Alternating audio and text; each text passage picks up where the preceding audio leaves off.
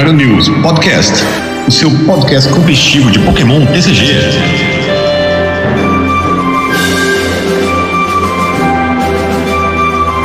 Salve galera! Muito boa tarde, bom dia, boa noite. Eu sou Alan Cruz e esse é o Dragon News Podcast da semana. Um Dragon News muito especial e olha, parabéns ao nosso convidado, hein? Mereceu chegar onde chegou. Eu sou o João Alcim e eu caí da esteira hoje. que isso, eu sou o GH e eu voltei a andar de bicicleta. Feliz demais. Eu sou o Rodrigo Gianni eu não tenho ideia do que falar. Tá, tá bom.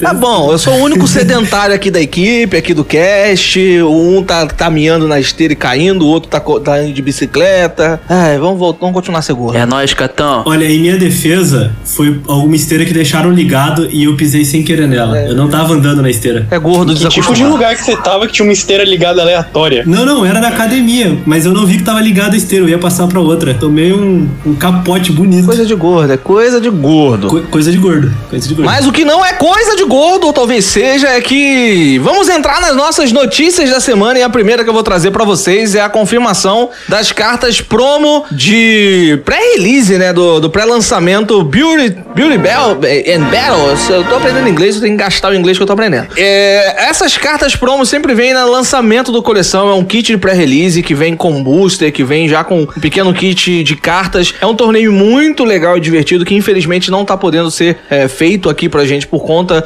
da situação que a gente tá, né, de pandemia, mas espero que em breve ele retorne. E as cartas são Cinderace, Inteleon, Cresselia e Passimian. E olha que eu vou falar para vocês que eu adorei a arte do Cinderace e a do Passimian, eu gostei demais. Sendo que pro competitivo, eu acho que Crescer e pra cima eles têm um destaque maior, hein? O que, que vocês acham? Eu vou começar falando com o nosso querido convidado Rodrigo. O que, que vocês acham dessa. O que, que você acha dessa carta pro, meu querido? Das quatro, das quatro né? É, como você falou, o Cinder Race Intellion vai ser muito difícil ver jogo. O Passimian, talvez, em algum deck de. De pé. De, algum deck de. Ele é single. Ele é o. Qual que é? Eu sempre esqueci. O seu azul é vermelho. Fluido. É, eu sempre chamo de azul vermelho. Ele é azul. É o azul? Sem problema. Ele é azul. É o azul. Talvez veja o jogo em um dele, um só no deck, e a Cresselia com certeza vai ver jogo, porque é um Volcano melhorado. É, eu também gostei bastante dessas, dessas promos aí. É, o Passimi a gente até falou, acho que no cast passado, sobre ele no, no Zero Hora, né? Bastante interessante. A Cresselia dispensa comentários. Eu acho assim que entre Cinder Race e o Intelion, se for para um dos dois ver algum joguinho, talvez o Intelion, porque a habilidade de você pingar dois contadores de dano adversário é interessante, pode até jogar com o, a, o VMAX, né? Então acho que ele tem mais potencial do que o Cinderace. O Cinderace deve ser um roguezinho, na minha opinião. Mas são promos legais, as artes são maravilhosas. Cara, é muito bacana quando você tem promos que jogam de verdade, né? Tipo, recentemente tem um, sei lá, um ano e meio pra cá, Pokémon tem feito isso e continue assim, pelo amor de Deus, porque antigamente as promos não eram nada boas e agora só tem promo jogável. e promo valiosa também. Tipo, se você pegar uma dessas no começo da, da coleção, ela sobe de preço rapidinho, rapidinho. Principalmente se vê um jogo muito rápido. O Intel, ele pode ver jogo, eu tô com umas listas japonesas que tem Intelion junto do Ice Rider Calyrex. Então tem um, tenho duas listas, uma com um Tintino e outra com o Intelion, que mescla tanto o Intelion, esse Intelion coloca contadores de dano, quanto o outro Intelion que busca a, a, a treinadores no baralho. E parece ser uma ideia interessante. Eu só. Eu, eu não curti muito, porque depende muito de, da busca ali, dá um atraso. Mas é legal. A gente tem aí, como o GH disse, é, promos que são jogáveis, principalmente a Cresselia, que eu acho que é, é, a, é a, primeira ali, do, do, a número um ali, que vai jogar mais, e com certeza vai ser a mais valiosa de todas. Mas o passímetro pode ter espaço tanto no deck de zero hora quanto no urso de golpe fluido, que ele pode voltar jogando bem com, com essa carta. Algo mais que a gente possa comentar sobre essa notícia ou podemos já passar para a próxima? Eu queria levantar um ponto aqui que eu achei até interessante. Se você olhar a, a arte do Passimium Promo, é, ele tem lá no fundo dele um Drizzly. E no passivo regular da coleção tem um Subble, né? Então é como se fosse a, a, a história sendo contada, né? O, era um Subble, já evoluiu para Drizzly e a outra promo é o Intelion, né? Ambos são golpe fluido, se você for parar para ver, tem até uma, uma conexãozinha entre eles. Legal. Então, até as artes são legais. Bom, muito legal essa observação aí. Para quem gosta de observar as artes, né? Tem algumas artes que faz historinha, é bem legal. É, passando para a próxima notícia, nós temos um booster que, bom, diferente, né? Que a gente uh, vai receber do aniversário de 25 anos de Pokémon, que é um booster com uma quantidade reduzida de cartas. Né? Lá fora ele vai vir com quatro cartas dentro do booster. A gente sabe que o booster é, americano ele, é, ele tem uma quantidade meio que dobrada uh, ao nosso booster aqui BR. Lá tem 11, aqui tem 6, mais ou menos isso. E lá tendo quatro, será que o booster nosso aqui vai vir com dois ou vai vir com quatro? A gente não sabe como que vai ser, né? Mas essa, essa, essa coleção, eles, eles confirmaram alguns produtos. Então a gente tem um de Giant Figure Collection, que vem com uma miniatura uh, de algum Pokémon, que eu não acho que não foi confirmado se é o Pikachu ou não, mas pode ser que seja. Ah, mais três boosters normais, mais uh, nove, parece ali, nove booster pequeno, né? Desse mini booster. Tem também o Pikachu V-Box, Elite Trainer Box, é, Collector Chest Team, que é a caixa, que é uma caixa de metal que tem, uh, Pinbox, Mini Teams, tem vários produtos para dessa coleção. E será que vem esses mini boosters pra gente mesmo? Ou será que a Copag vai trazer só algo uh, normal, assim, entre aspas, da nossa coleção, hein, hein meu querido Alcim? Olha, Sendo uma coleção especial, eu não duvidaria que viesse com quatro, quatro cartas no interior do booster, não. Não, não duvido, não. É, o que eu descartaria de cara seria, por exemplo, é, essa miniatura. Não deve ter moeda metálica, a gente não deve ter mini portfólio, caderno, chest team no geral, a gente não deve ter. O, o que seria uma aposta bem plausível, na minha opinião, é que esse set de aniversário viesse como mesmo uma, um mini set pra gente, vendido em, em tipo triple pack, sabe? Provavelmente mais caro, já que tem já que tem Wave Max como promos e tudo mais, mas deve vir sim alguma coisa dele. Algo como o Detetive Pikachu, por exemplo. É, esses, esses produtos que saem lá fora e vêm pra cá é tão aleatório. Tipo, pode mudar tudo ou não mudar nada. Depende muito da, da, vontade da Copag de trazer para cá. É até difícil opinar aqui que pode ficar, aqui que pode sair. Mas assim, seria muito bom se viesse booster que você abrisse cartas ultra raras garantidas, por exemplo, no mini set, alguma coisa assim. Isso pode subir o preço do booster, sei lá. E de aniversário, muita gente gosta de colecionar as coisas de aniversário. Então eles têm um motivo muito grande de vender muito. Mas aí depende da Copag que, sei lá, às vezes ela não quer trazer essas coisas, não. Nosso querido convidado quer, quer falar algo, meu querido, dessa notícia? Não, essa coleção aí parece ser alguma coisa tipo ou a Generations ou, o Detetive Pikachu mesmo. Eu, talvez até mais pra Generations. É, eu concordo com você. Eu acho que eles vão fazer algo muito mais puxado pra Generations. Eu só não sei se eles vão fazer o design das cartas é, fazendo referências, porque Generations já fez isso, né? Eles iriam repetir a fórmula de copiar o base set no, no, no design das cartas. Mas vamos ver o que, que eles vão fazer com essa coleção, né? Porque é, é extremamente colecionável. Para quem é colecionador, os caras já devem estar com o olho gigante aberto assim para essa coleção. Vai ser valiosa, a gente vai ver o tipo de carta que ela vai vir.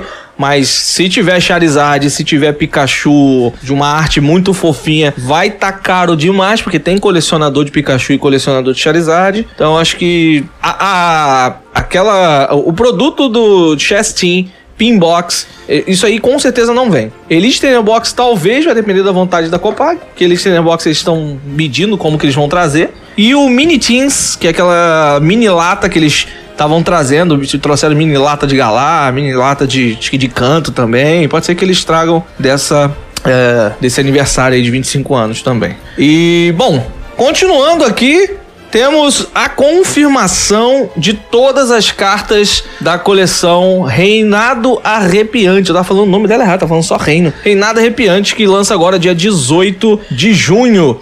E tivemos a confirmação de que teremos uh, ah, 233 cartas, com isso 55 cartas serão cortadas do set em inglês e, consequentemente, do nosso set aqui, tirando entre elas Arctovish V, Dracozolt V e VMAX. Então a gente vai ter ali 55 cartas retiradas dessa coleção. O legal que eles falam é que todas as cartas foil se mantêm. Então o que tá saindo, galera, não é nada de relevante pro competitivo. Tá? Talvez para algum colecionador de arte ou de, sei lá, talvez tem alguma relevância. Mas pra competitivo, pra gente que joga e pensa em competitivo, não tem nada de relevante no que foi cortado. Aqui é, a gente vai trazer só essa notícia para vocês, porque em breve a gente vai fazer um cast só falando das melhores cartas, igual a gente fez com as outras coleções. Mas aonde estarão essas 55 cartas? Elas provavelmente vão vir numa próxima coleção, ou para novembro, ou no próximo set, ou com Eve Heroes, ou sei lá o que. Existem várias especulações. E mais o que foi dito também é que a nossa, acho que é de setembro, vem com V-Union. Ô, GH, a gente conversou até de, de V-Union, né? Uma mecânica nova. Essa, esse fillerzão de 55 cartas que foi cortado pra V-Union, né? Pra uma coleção que vai trazer um, um, uma nova mecânica. Você acha que vale. Você acha que eles vão fazer isso, cara? Colocar um monte de filler numa coleção dessa? Cara, tomara que não, velho. Pelo amor de Deus. Eles podem jogar no mini set ou qualquer outra coisa. Tipo, se eles fizerem isso, é um tiro no pé, velho. Porque essas cartas aí, elas não são jogáveis, tipo, no competitivo e tal. Elas são mais para você colecionar e ter esses fósseis que eu acho que não tem tantas cartas desses fósseis hoje em dia. E é, é filler, cara. Então, tipo, o filler, não importa a coleção, ele vai ser filler qualquer coleção que tiver. Então, se jogar o filler numa coleção grande importante como a do V-Union, acho meio burrada, entendeu? Tomara que não seja. Você pode jogar no mini set aí, que quem quiser colecionar, compra o mini set. Eu vejo até um, um grande problema se ela for parar no mini set, né? Porque o, o mini set já é bem difícil de, de você conseguir. Até a gente estava falando dessa coleção de 25 anos, deve sumir das prateleiras. O mini set, como por exemplo Destinos Ocultos, deve sumir também da, das prateleiras, né? Especialmente se juntar com com alguma coisa da Eve Heroes que tá sumiu no Japão. Então dificultaria ainda mais de você ter essas cartas, né? A chance de você você comprar algum triple pack, alguma coisa assim e conseguir tirar algo muito interessante fica bem reduzido, né? A, até aqui no, no site eles colocaram a, a questão da possibilidade dele ser juntado em Evolving Skies que já teria junto a Sky Stream, a Tower Imperfection, que a possibilidade de ter Eve Heroes, sem contar as coisas do, do Intellion Gengar VMAX, os outros starters VMAX, e isso daria já 200 cartas no mini set. Eu acho que beira um impraticável, um mini set que é quase do tamanho de uma coleção padrão, né? Uma, e uma coleção padrão já com 200 cartas já é grande demais, na minha opinião.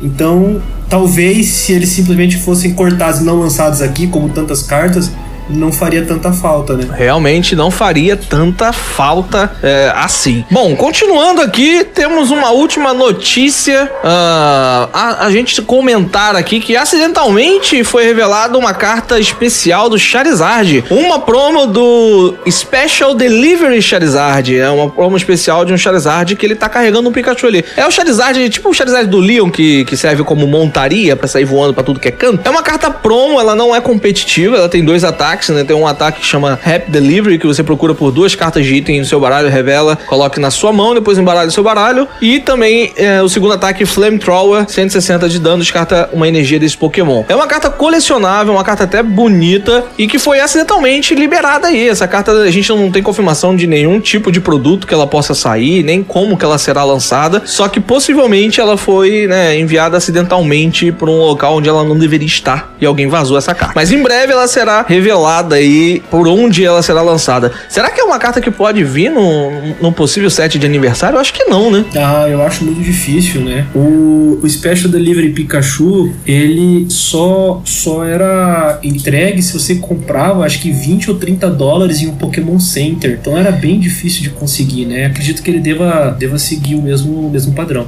Até se você for olhar aqui na carta, é, ela tem a Regulation Mark D, inclusive, né? E ela é número 75 2005. Então, ela deixaram um espaço para ela ser lançada agora, ou ela tá muito, muito atrasada no seu lançamento. Então, realmente não tem nenhum potencial competitivo, né, pra gente. É, deve ser só colecionável, né? Os colecionadores de Charizard já devem estar tá doidos para conseguir. Ainda mais agora que já tem a imagem, já tem a certeza de que ela vem.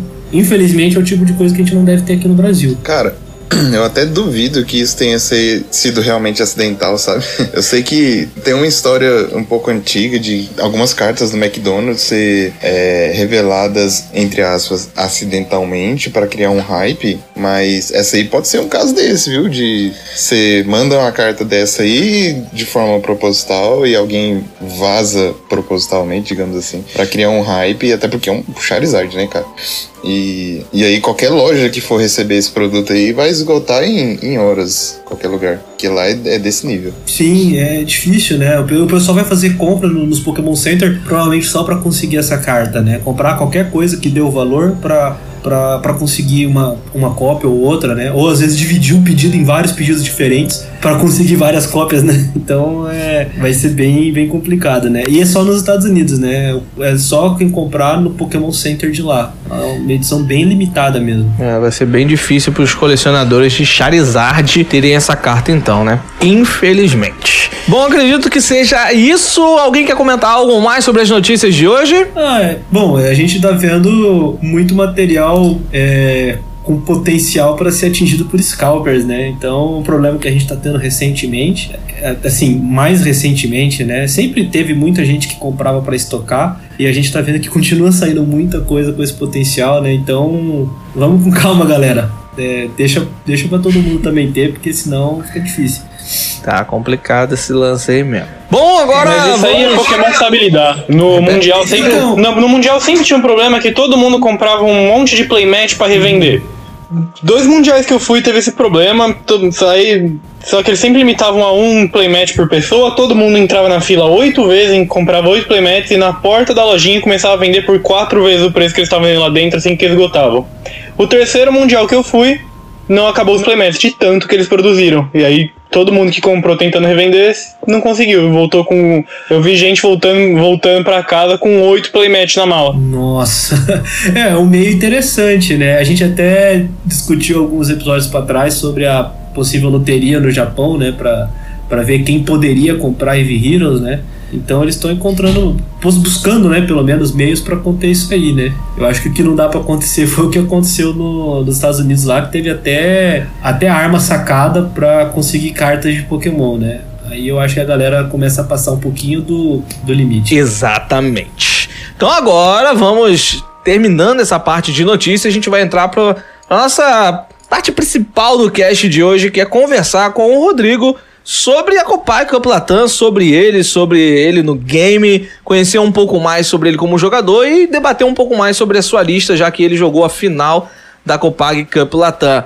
Rodrigo, muito obrigado por você participar do nosso querido cast aqui trazer a sua experiência, um pouquinho do seu jogo para nós e se apresente, fale um pouquinho sobre você e Pokémon TCG também, sua experiência, como que você começou. Conte-nos um pouquinho da sua história. Então, meu nome é Rodrigo Gianni, como vocês falaram no começo, eu já jogo Pokémon já faz 15 anos, desde a Unseen Forces. Na época que nem era Copag ainda, que começava o jogo lá na Junior, que eu comecei numa liguinha, montei um deck, muita gente me ajudou e eu comecei a jogar, peguei gosto pelo jogo e tô jogando até hoje sem parar. Você nunca parou de jogar? Nunca parei, 15 anos seguidos. É, essa a coleção que você começou foi a Unseen Forces, né? É Forças Ocultas? Forças Ocultas. Oh, eu peguei um pedacinho dessa época, hein? Era bom, hein? É, tu, ah, peguei uma parte dos Delta ainda. Isso, isso era Hard Gold Soul Silver ainda? Não, é. Ah, não, isso era X, X Series. Logo depois da Aquapolis, essas coisas Caramba. assim. Veio esse set. É bem antigo mesmo, é lá por 2002, 2003, até um pouco. 2004. Até 2005, mais ou menos, ainda tinha. Caramba. É,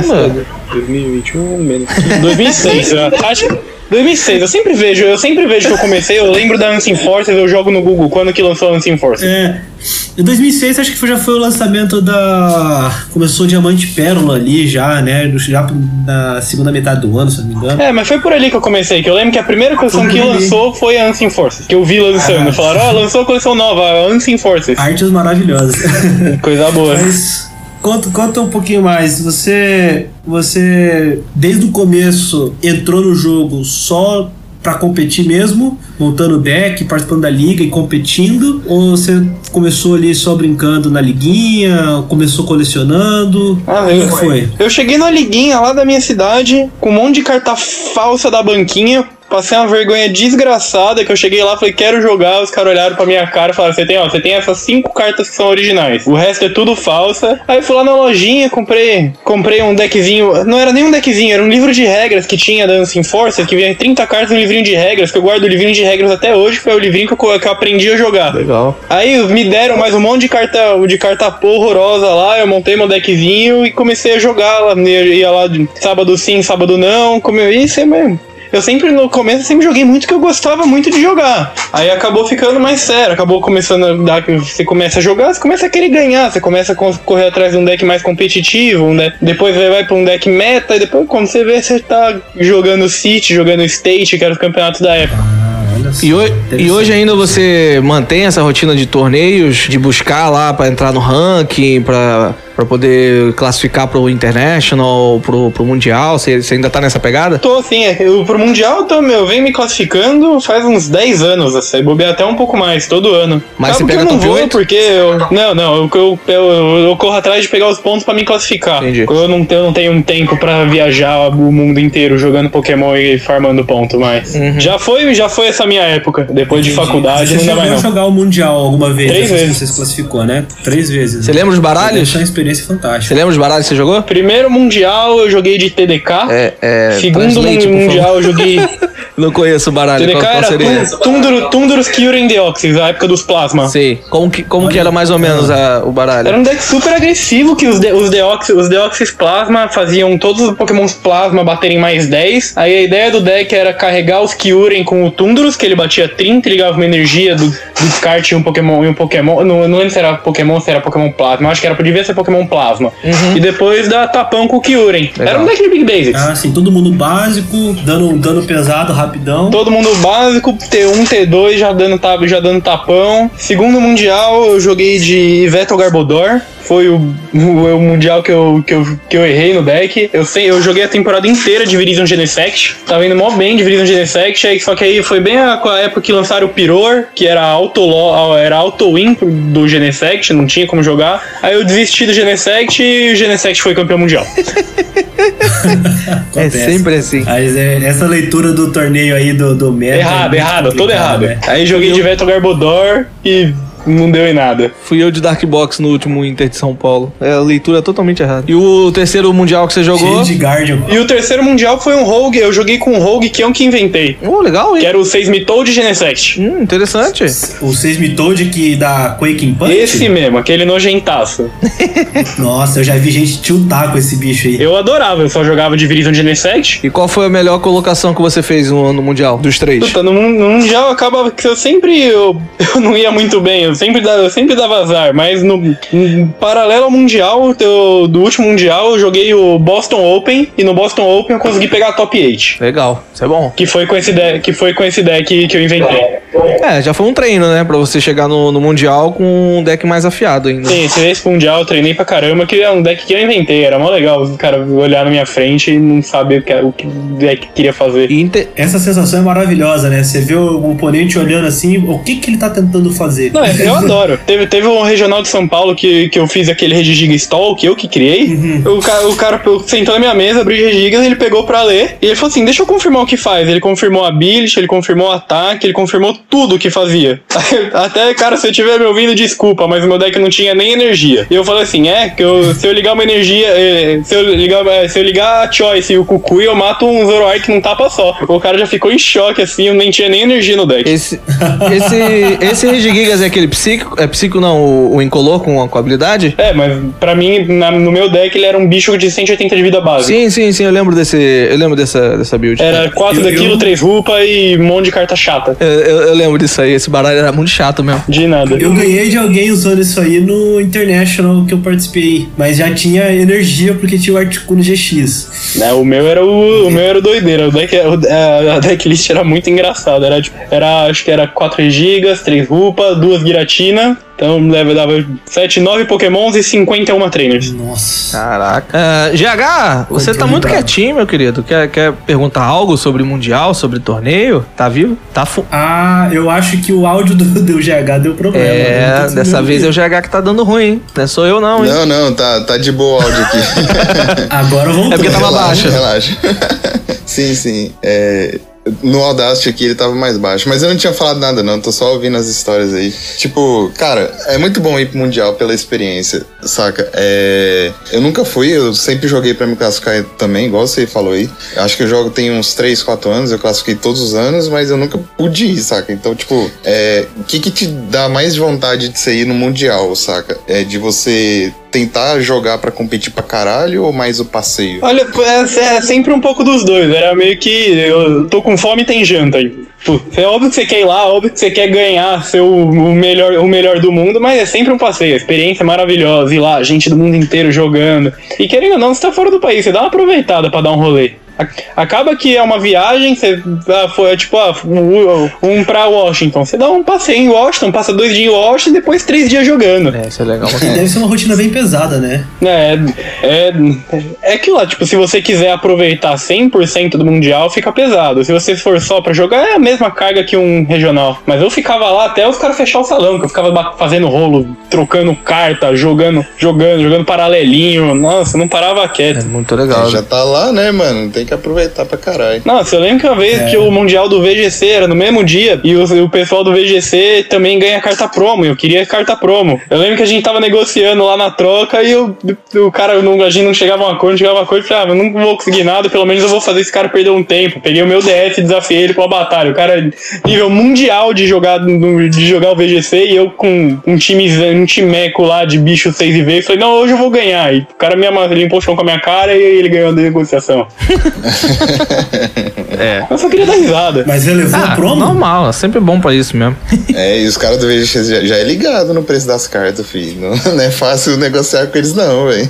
Os caras lá, eles queimavam as boxes, eles não ligam. É, eles gostam de colecionar, cara. Eles abrem e guardam as cartas. É. Eles nem querem trocar, velho. Nem querem vender. É, é o que eu cansei de ver os caras no Mundial, os caras abriam e falavam, nossa, que carta bonita, colocava dentro da caixa e nunca mais abria com as caras. Até, já que a gente tá falando que o GH tocou nesse assunto de coleção aí, você coleciona, o Rodrigo? Eu, te- eu tenho uma pequena coleção, mas a minha maior coleção é de moeda. Maneiro. Ah, legal. Moeda eu acho- Pokémon ou moeda Moeda moeda? de, moeda de Pokémon, moeda de Pokémon. Ah, tá. Eu, eu, eu não conheço ninguém, pelo menos no Brasil, que tem uma coleção de moeda marca minha. Vou catalogou? isso aí. Alô, Kanashiro. Kanashiro tem que. Já. Não, mentira, ele não deve ter maior, não. Ele parou. É.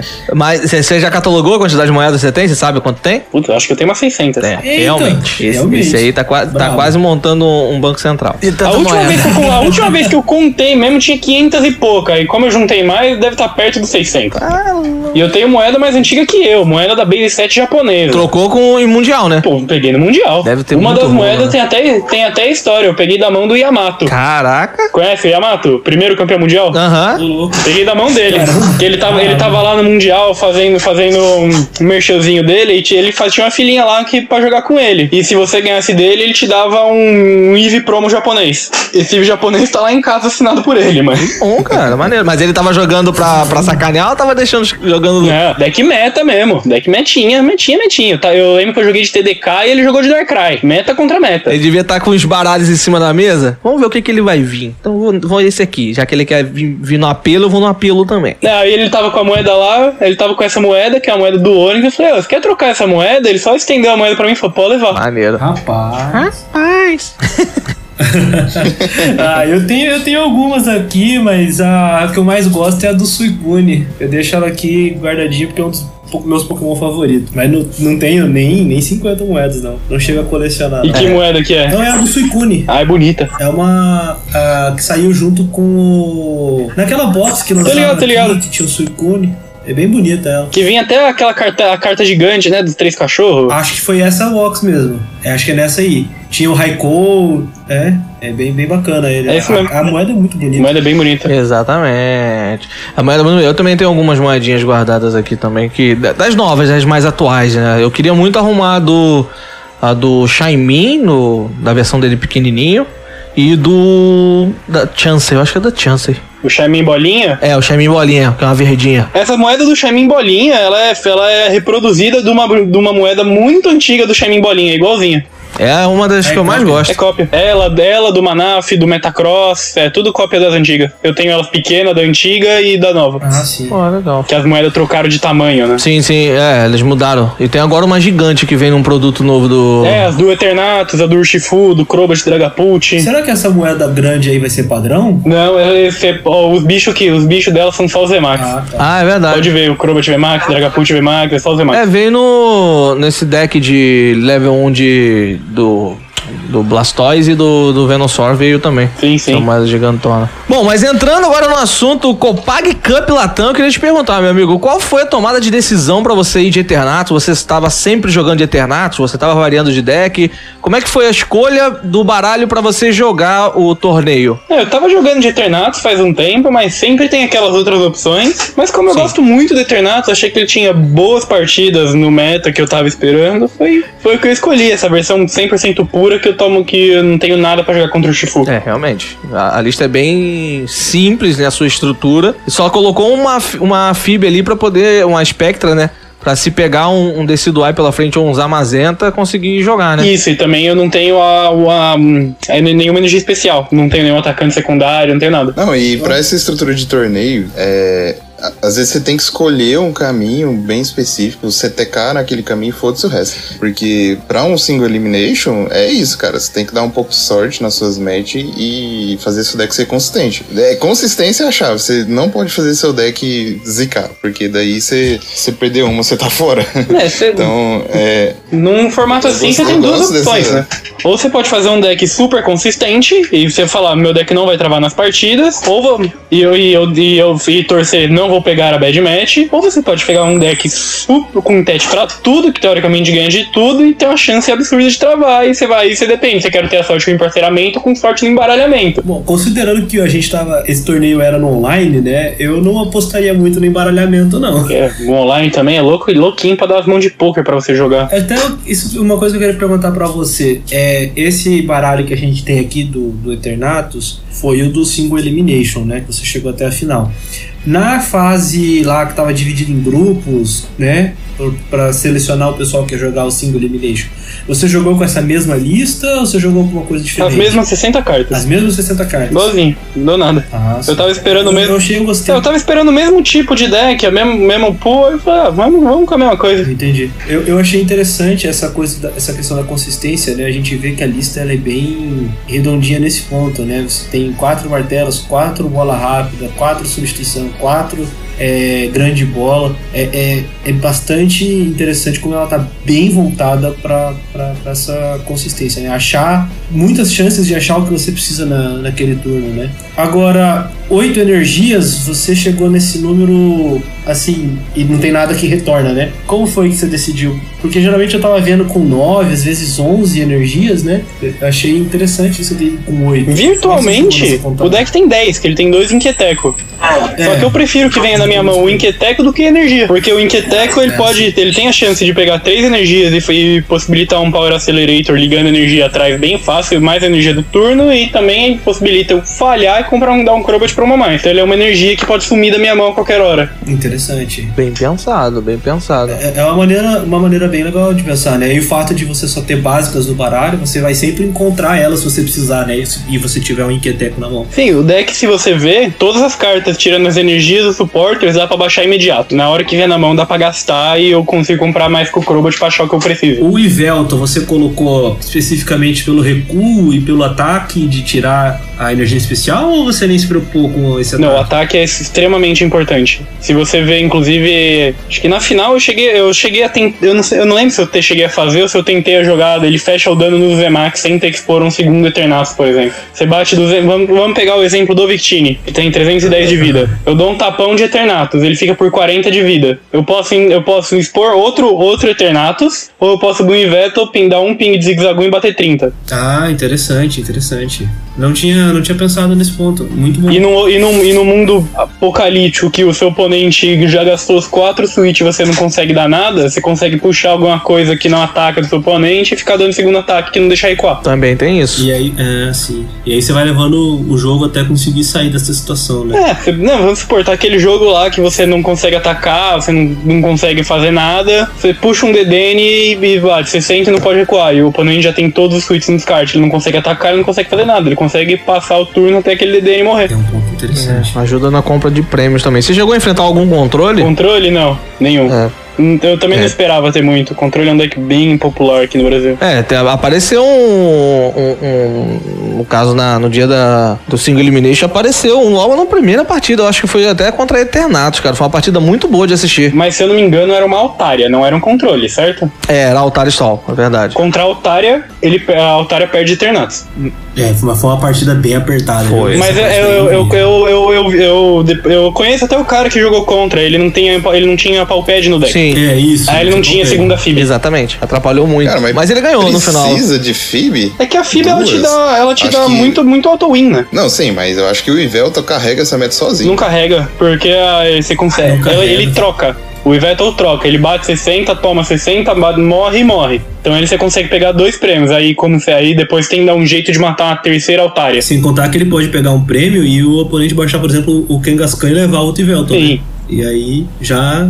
Não É, mas no sentido de você conseguir fazer o cara nem atacar, sabe? É que, a, é que a ideia nessa partida é, tipo, caça um, primeiro prêmio você caçou um sua Blue. Segundo prêmio você caçou o Snorlax que o cara usou pra montar. Depois você pega dois prêmios de Vetal na trocação, Fib, Palpad, Fib, daí você tem os seis prêmios. Essa é a conta. É, a, a, a grande coisa é você chegar no. é, so- sobrando dois prêmios, né? Que aí a, a FIB te garante um nocaute em qualquer coisa, né? Sim, e, a, fi- e tendo a presença da Fib em algum lugar, obriga seu oponente a baixar um bicho no banco, porque do nada pode sair uma Fib do chão. E se ele baixar alguma coisa atrás, vai tomar boss. A, a possibilidade de levar a FIB, né, muda a, a, a, a match, né? O medo de tomar uma Fib faz você jogar diferente. Ela pode estar no prêmio, ela serve. É, porque o oponente. é, é, essa é uma das vantagens, da- nesse caso, né, da lista aberta, né? O teu oponente viu, ele tá sabendo que você tem uma FIB e ele sabe que a qualquer hora. Você não precisa nem ter mostrado ela a primeira vez, né? Você perde o fator surpresa, mas ele tá sabendo que ela pode vir a qualquer momento. Sim, né? é a, me- é a mesma função que o que o Incineroar no Galaxy Mewtwo. A existência dele faz você não querer bater no Mewtwo. Não precisa estar no descarte, não precisa estar não, precisa estar em lugar nenhum, mas você sabe que se você bater 100, você vai tomar 500. Verdade. Exatamente. É uma das paradas mais difíceis. E contra Victini, você chegou a enfrentar antes da final Victini na tanto na, na classificatória quanto na, no single elimination? Eu joguei contra um, só que ele não tinha o Rapidash. E o que faz aquela partida ser muito difícil é a Rapidash. Realmente a Rapidash ela entrou trazendo uma vantagem muito forte pro, pra Victini em diversas matches, porque ela, ela, ela permite o Victini fechar o nocaute em quase todo mundo, em um hit só do Victini, óbvio, né? Depois de ela atacar. Sim, mas é, é que, de novo, não é uma resposta onici, ou toda poderosa, assim. Se você estiver esperando, se você estiver esperando muito que tenha Victines no seu campeonato, é muito fácil de resolver. É só você colocar um Big Charm no deck, você colocar Malo e Lana. Sim. Tete existe. Ah, sim, com certeza. Um Big Charm aí, você, você, você toma, você toma o dano, você toma o danos no, no pequeno, no Eternatus pequeno, você evolui, liga o Big Charm e o Victini não te mata mais. E se você quiser, tipo aquelas listas que estão usando uma, alguma remoção de tool, algum tool jammer, é só você colocar um, um Big Charm e essa partida tá resolvida. Uhum. É, o Tool Jammer até deu uma sumida, né? Faz horas que eu não, não vejo ele no online. Aí eu não Eu gosto. até achei que ele fosse ter um pouquinho mais de jogo, né? Porque no- nas primeiras semanas ele apareceu em várias listas e tudo mais. Eu pessoalmente eu nem gosto daquilo. Eu também não, não curti.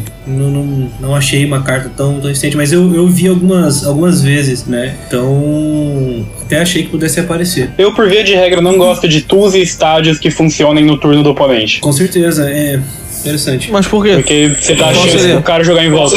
Você dá chance pro cara jogar em volta, aí ele para de depender de você, começa a depender do oponente. Entendi. Você coloca, você coloca uma Power Plant, a Power Plant não tá fazendo nada pra você. Só ele vai baixar o estágio dele e fala, beleza, você gastou uma carta. O Tool, o tool Jammer é a mesma coisa, ele vai dar um boss e fala, beleza, meus tools voltam a funcionar. Entendi. É, esse, esse, esse é um ponto. É, e assim, como é que foi o seu caminho nesse, nesse single elimination? Tipo, teve alguma partida que você passou assim muito perto de, de achar que pô, dessa vez não vai dar, vou perder? Teve alguma virada? Não, teve. Teve alguma partida que você atropelou? Como é que foi? Não, a partida de, de Eternatus, a maioria é atropelo. Que você monta, você, você monta o Eternatus batendo 270, você mata o VMAX, mata outro, acabou. Ma- Mata um tag team, mata outro, acabou. E é só atropelo mesmo.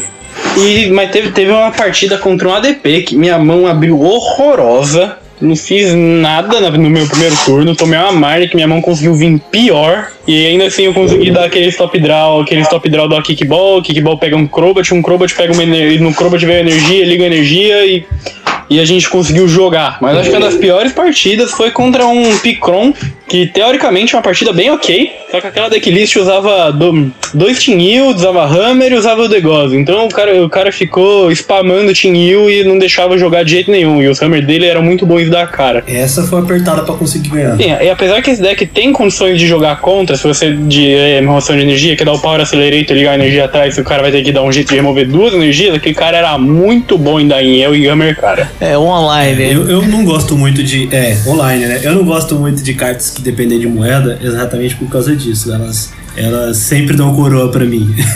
é, mas é, é, muito interessante, né? Picron é o deck eterno, né? Jogou do dia que saiu, vai cair jogando. E, pô, é interessante como, como ele dá trabalho às vezes, né? É, é, é um deck muito bom pra single elimination que ele joga contra tudo.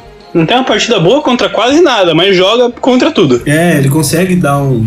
bater de. assim é, nunca vai estar tá favorável, né? Mas ele consegue até bater de frente com quase todo mundo. Sim, né? aquela partida que é sempre 55-50, 55-45, 45-55, 50-50, sempre um pouquinho favorável, um pouquinho favorável, mas tá sempre ali, dá pra jogar todo. Sim. A principal vantagem dele é que ele é um deck simples de jogar. Assim, simples de funcionar, igual o Urshifu. Você precisa, sei lá, Pokémon evoluir energia. E é isso. Você precisa só isso. É rodar Pokémon energia, rodar Pokémon energia. Não tem tanto nuances de Tipo, igual a DP, que você precisa fazer o GX, você precisa rodar o deck pra caralho, você precisa ter os Energy Switch, é, Metal Saucer, ou então Picaron, você precisa Hammer, Yell, Stamp com Raichu e etc. Esse não, cara, é. Ele e o Você tá falando do, do Eternatus? É, tanto o Eternatus quanto o Urshifu tem esse nuance simples de, de fazer funcionar, que é energia, Pokémon evolui, energia bate. Ah, eu sou, eu sou é obrigado, acho que, a discordar, na verdade. O Urshifu é um deck que você tem que saber muito bem jogar para usar aquele deck para funcionar direito. Não, não, eu digo não é nem simples no, no sentido de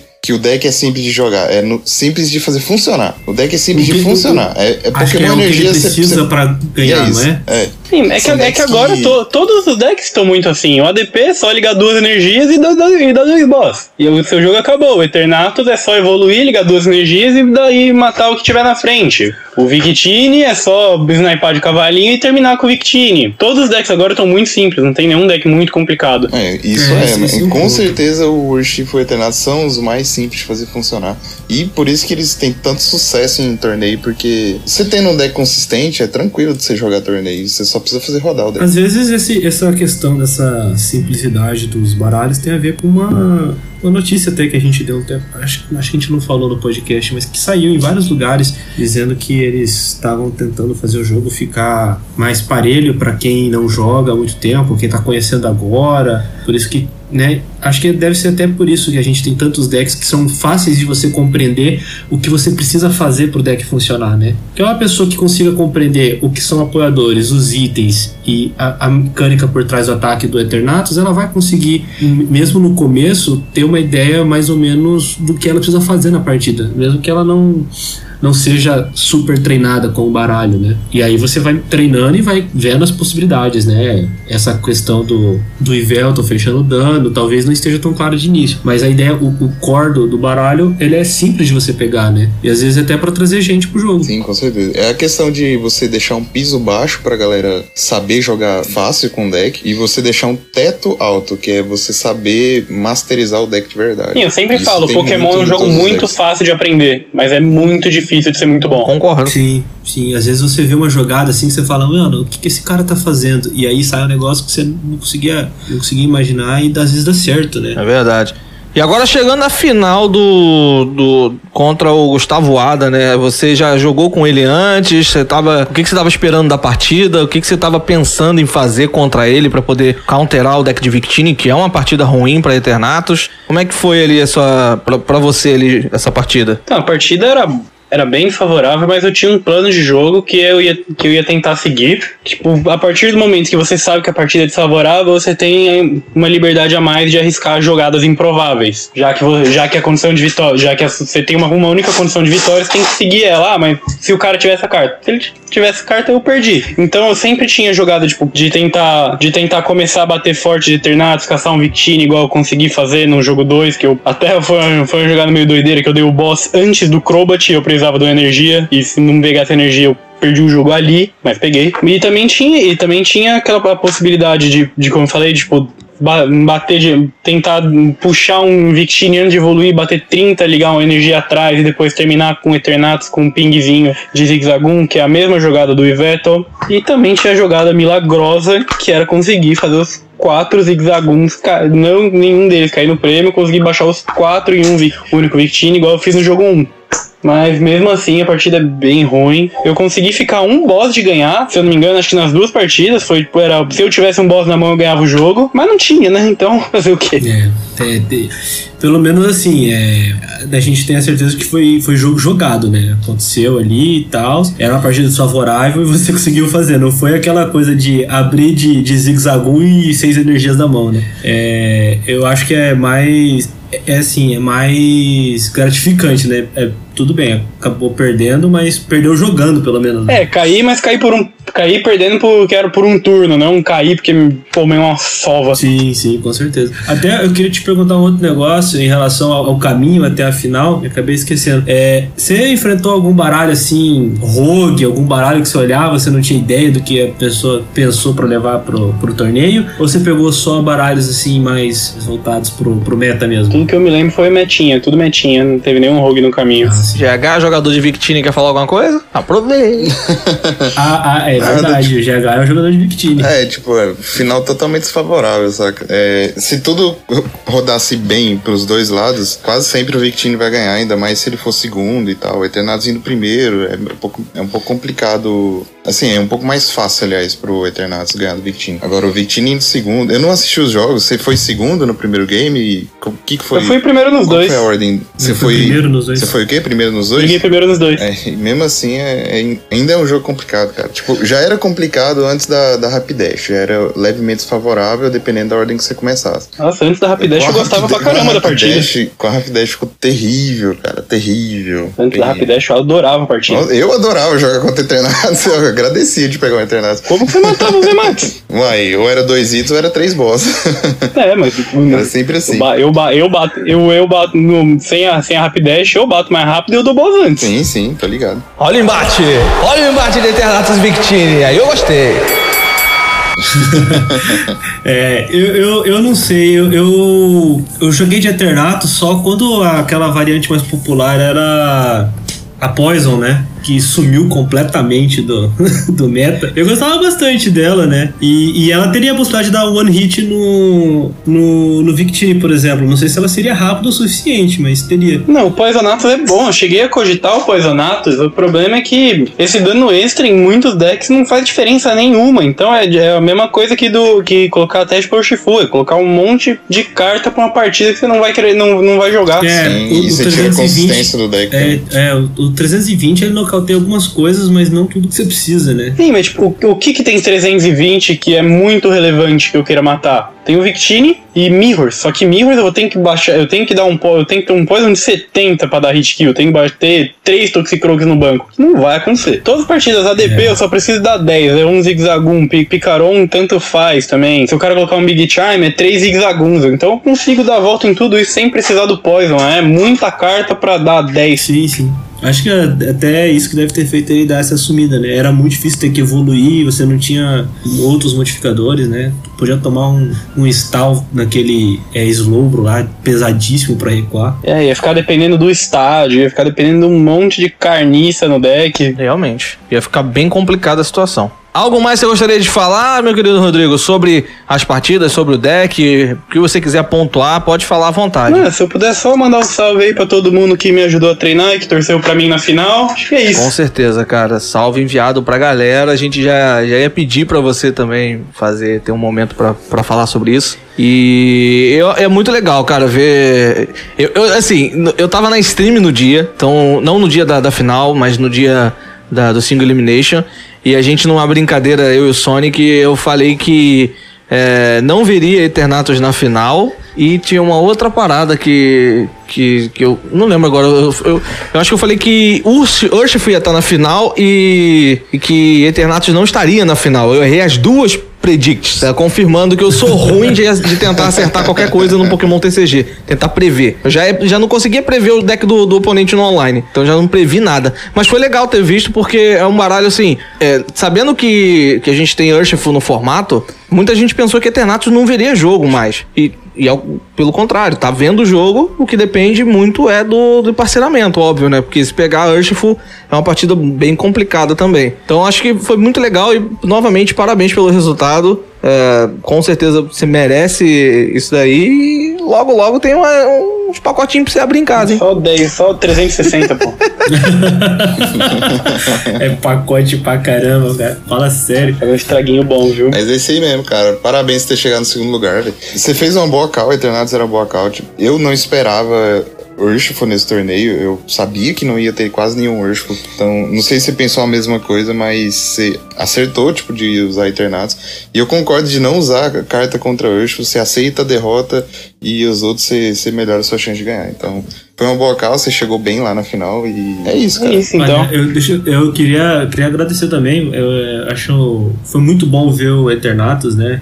É, é, aliás, o Eternatus ele tá tá sofrendo um pouco do que o Picron sofreu lá no começo, né? Veio rotação, ah, Picron morreu, veio não sei o que, ah, Picron morreu, e o Picron tá aí até hoje. E o Eternatus foi a mesma coisa, né? Não, vai vir o urso, vai acabar Eternatus. E tá aí, a prova de que ele ainda tá jogando. Então, pô, meus parabéns por ter ter tido esse resultado assim fantástico no, no, torneio. Boa sorte aí abrindo os pacotinhos, que você tire coisas boas. E muito obrigado pela sua participação. Eu que agradeço o convite. E antes da gente passar pro running da semana, você classificou pra Players Cup? Eu não joguei nenhuma das 50 ah. chaves.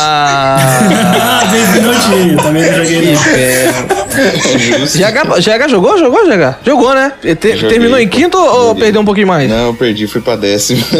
tá bom, pô. Você tava, você tava em terceiro, chegou a ficar em terceiro num período lá. Galera, galera tava no crack lá, velho. Tá, com certeza. Top 10 América Latina. Eu passei também, eu acho que 119 a colocação, agora eu não lembro. Eu passei com 91 pontos, se eu não me engano. Tô louco, os caras tudo bravo aí no podcast. Ah, tamo indo.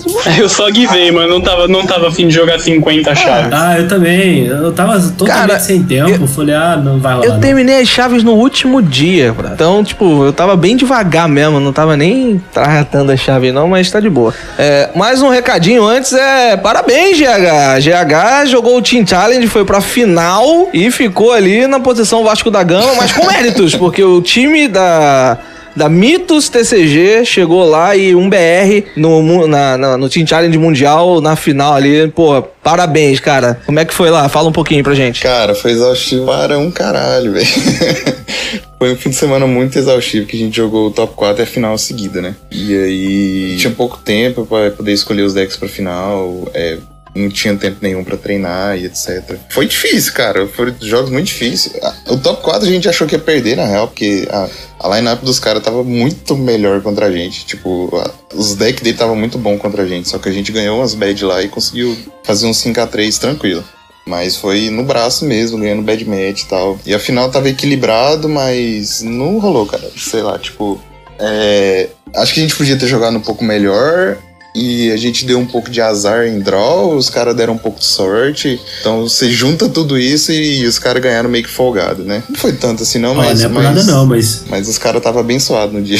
Vocês viram lá né, uhum. na transmissão. Eu vi um pedacinho da final e, pô, teve um cara ali que comprou um absurdo. Tá louco, não tinha como competir, não. Precisa de boss, top deck boss. Precisa de Magnólia, o top deck era Magnólia. Eu falei, pô, aí não tem jeito, vai ganhar como? Sim, o cara comprava tudo. Sim, faz parte, mas sempre dá pra gente jogar melhor pra não depender da sorte do oponente. Né? Então, é, acho que dava pra gente jogar um pouco melhor. E dava pra ter ganhado. Jogando melhor mesmo, caras tendo sortes que estiver. A- Aliás, outro É o ponto. famoso tá de hack. É, tá de hack. É. Ô, Rodrigo, você, você classificou no, no Team Challenge? Você jogou? Participou? Como é que é? Também não joguei o Team Challenge.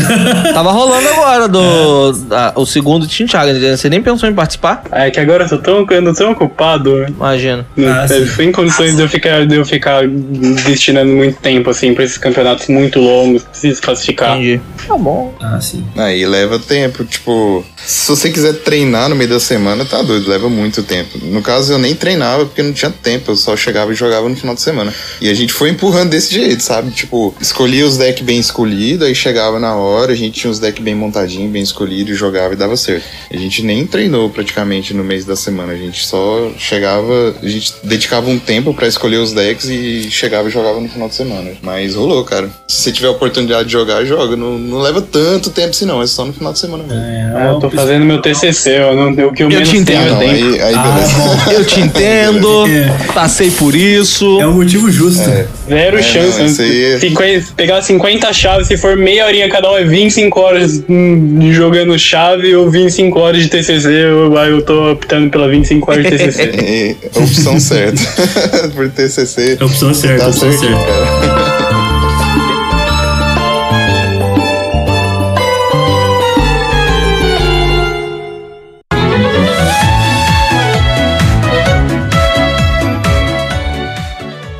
Temos vencedores aqui no nosso cast de hoje e agora vou partir pro nosso role da semana, meu querido juiz Alcim, lança braba. Então, a pergunta que eu deixei na semana passada teve muito a ver com o comentário do nosso ouvinte, o Alex Douglas. E ele deixou uma situação bem peculiar aqui, né? É, ele estava tava jogando de Wizzing de Galar, que tem a habilidade Gás Neutralizador, que diz o seguinte: enquanto este Pokémon estiver no campo ativo, os Pokémon em jogo do seu oponente não têm habilidades, exceto por gás neutralizador. E é, do oponente dele tinha um Corviknight VMAX em campo, que tem a habilidade Corpo Lustroso. Ele diz o seguinte: previna todos os efeitos das habilidades dos Pokémon do seu oponente causados a este Pokémon. E aí ele ia atacar com o Weezing de Galar, que estava como ativo, ele tinha Toxicroak no banco, e pelas contas ele conseguiria causar 100 de dano entre os turnos. No entanto, ele só conseguiu colocar quatro contadores. E aí a dúvida era sobre essa possibilidade de interação do Weezing de Galar com o Corviknight VMAX. Ficou certo o Corviknight não, não recebeu dano dos Toxicroaks? Ou isso foi um bug do online? E aí eu deixei essa pergunta na semana passada para a gente poder dar resposta nessa semana. A grande questão aqui é que a habilidade do Weezing ela funciona apenas no campo ativo. Então ela entra em ação ou sai de ação durante a partida. Enquanto a habilidade do Corviknight VMAX ela tá ativa o tempo inteiro. Desse jeito, o que, que a gente tem? Vai prevalecer a habilidade que entrou primeiro em jogo. Então, se você fez o Weezing de Galar primeiro e o seu oponente evoluiu o Corviknight né, no outro turno, o Corviknight não tem habilidade e realmente os danos do Toxicroak deveria contar. Agora, se você fez o Weezing de Galar, o seu oponente é, fez depois o, o Corviknight, o Corviknight está sem habilidade, mas por, por, qualquer motivo ele tirou esse Weezing da frente, o Corviknight volta a ter habilidade e mesmo que o Weezing retorne ao posto de ativo, ele já não consegue tirar essa habilidade. Por quê? Porque ele está sendo barrado pelo próprio Corviknight VMAX. É um pouco complicado de compreender, mas a ideia é a habilidade que entra primeiro vai prevalecer. Desativou a habilidade do Easy, prevalece a do Corviknight. E aí você pode me perguntar, mas e se acontecer de algum jeito das duas habilidades ativarem ao mesmo tempo? É, o que aconteceria nesse caso é que você ativa primeiro a habilidade do turno do jogador que está jogando. Então se for o turno do Easy, o Corviknight fica sem habilidade. Se for o turno do Corviknight, a habilidade do Corviknight prevalece. É isso. E para a semana que vem, a minha pergunta é a seguinte: tem uma carta que está ficando bastante popular no online que ela deve ficar ainda mais popular a partir do dia 18, quando lança a coleção Espada e Escudo Reinado Arrepiante. Essa carta é o Trevenant e Dusknoir GX. E aí eu quero que vocês pensem, né? Acerca da interação do ataque GX do Trevenant e Dusknoir contra um Pokémon que não recebe dano de GX, por exemplo, o Keldel. Então, a situação é a seguinte: o meu oponente tem um Trevenant e Dusknoir no posto ativo e eu tenho um Keldel. Está em campo o estádio Usina Elétrica que tirou a habilidade Coração Puro do Keldel. E o meu oponente deu o ataque GX Lua Pálida, que no final do meu próximo turno vai nocautear o Keldel, porque ele está sem habilidade. O que eu quero saber é, se no meu turno eu substituir a usina elétrica por um outro estádio, fazendo com que o Keldel recupere a sua habilidade, ele ainda assim seria nocauteado pelo efeito do Lua Pálida GX? A resposta na próxima semana no Dragon News Podcast. Então é isso, pessoal. Muito obrigado por vocês terem acompanhado o nosso querido podcast de hoje. Eu sou Alan Cruz. Você me encontra no canal Cato Play, tanto no YouTube, na Twitch, qualquer rede social. É só procurar por Cato Play tudo junto, porque hoje teve uma pessoa que procurou separado e não achou. Então, tudo junto. Cato Play, que você me encontra. Até o próximo Dragon News Podcast. Eu fico por aqui. Tamo junto e novamente, obrigado, Rodrigo, uh, por ter participado aqui conosco. E pode se despedir aqui, deixe suas redes sociais, faça seu jabazinho aí. Tamo junto. Valeu, galera. Até mais. Então, falou aí, galera. Espero que vocês tenham gostado. Quem quiser me seguir no Insta é rod.g.f ou até no Facebook aí. Quem quiser me adicionar, esse é literalmente meu nome, Rodrigo Jane Ferreira. E é isso aí, então, gente. Obrigado pelo convite de novo e aquele salve de novo para todo mundo que me ajudou a treinar e que torceu para mim na final. Falou! É isso aí, galera. Parabéns de novo aí pelo segundo lugar. Foi muito bom. Né? Inclusive a premiação foi muito boa pra você.